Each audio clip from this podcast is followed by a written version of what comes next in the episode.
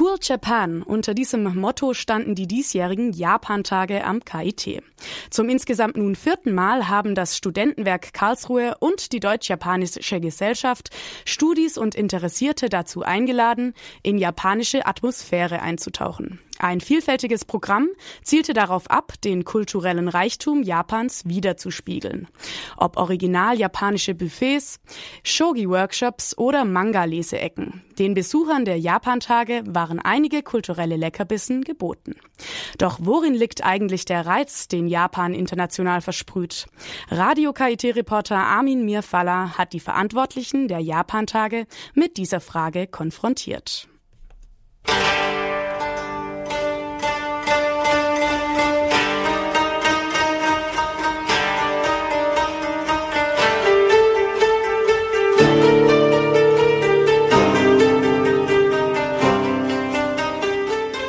Japan oder wie die Japaner selbst zu ihrem Land sagen, Nippon, das Land der aufgehenden Sonne.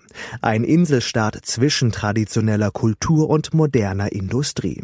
Und deshalb auch ein Land, das besonderen kulturellen Charme und Reiz versprüht. Unter Beweis gestellt haben das einmal mehr die Japantage, die vom 22. bis 25. Mai zum insgesamt nun vierten Mal am KIT stattfanden. Veranstaltet wurden die Tage unter anderem vom Studentenwerk Karlsruhe und der Deutsch-Japanischen Gesellschaft. Auf dem Campus Süd konnten Studierende und Interessierte vier Tage lang in japanische Atmosphäre eintauchen. Doch worin liegt eigentlich der Reiz begründet, der von Japan auszugehen scheint? Der Geschäftsführer des Studentenwerks Michael Postert erläutert seine persönliche These. Der Reiz ist einmal natürlich die Exotik. Japan ist äh, ein asiatisches Land, damit per se mal äh, exotisch oder fremd. Auf der anderen Seite ist Japan natürlich äh, von Anfang an auch ein Industrieland gewesen, ein industrialisiertes Land. Das heißt, es gibt viele Elemente, die irgendwo vergleichbar sind, wo man sich wiederfindet. Aber es hat sich in Japan auch viel Fremdes bewahrt, was man in Europa eigentlich so nicht kennt. Und, und dieser Mix aus irgendwo bekannten Elementen und das Exotische, das macht, glaube ich, für mich einfach den Reiz aus.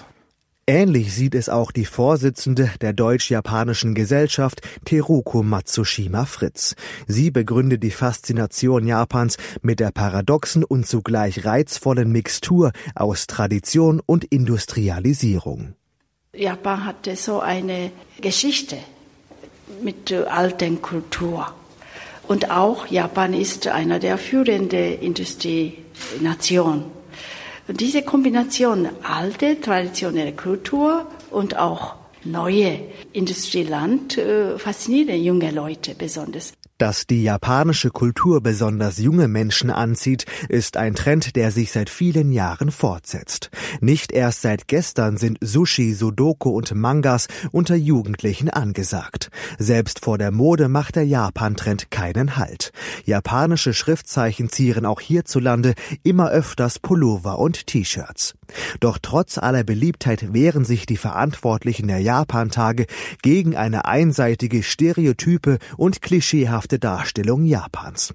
Teruko Matsushima Fritz von der Deutsch-Japanischen Gesellschaft stellt diesbezüglich klar, Wer Japan nur oberflächlich betrachtet, dann natürlich nur Klischee. Deswegen bemüht Deutsch-Japanische Gesellschaft, wahre Japan zu zeigen durch verschiedene Programme, Vorträge. Deswegen ist Japan-Tage in Uni eine ideale Plattform für Deutsch-Japanische Gesellschaft. Deshalb war es den Verantwortlichen der Japan-Tage wichtig, ein möglichst vielfältiges Programm aufzustellen. Von der Manga-Leseecke über den Sushi-Kochkurs und dem Shogi-Workshop bis hin zum japanischen Chorkonzert war den Besuchern einiges geboten. Dabei war der diesjährigen Auflage das Motto Cool Japan gewidmet. Michael Postert erklärt, was hinter dem Motto steckt. Cool Japan, das ist zum einen ein Motto der japanischen Regierung, dass man einfach Japan, also das, was cool ist bei Japan, das zu, zu zeigen und zu, zu propagieren. Also Japan hat es in den letzten Jahren ja nicht so einfach gehabt, durch verschiedenste Sachen. Die Wirtschaftskrise, die schon ziemlich lange dauert oder auch ähm, die Erdbebenkatastrophe. Da bedeutet Cool Japan einfach, dass man einfach mal rausstreicht, was ist bei Japan, was lässt sich in die Welt exportieren, womit lässt sich in der Welt punkten. Zurückzuführen ist der Ausdruck Cool Japan auf den amerikanischen Journalisten Douglas McGray, der mit seiner Wortschöpfung der international aufstrebenden japanischen Populärkultur damit einen Namen gab. Dass viele kulturelle Aspekte Japans hierzulande exotisch erscheinen, während sie für die Japaner selbst zur Normalität gehören, genau darin sieht Michael Postert den besonderen Reiz der Kultur.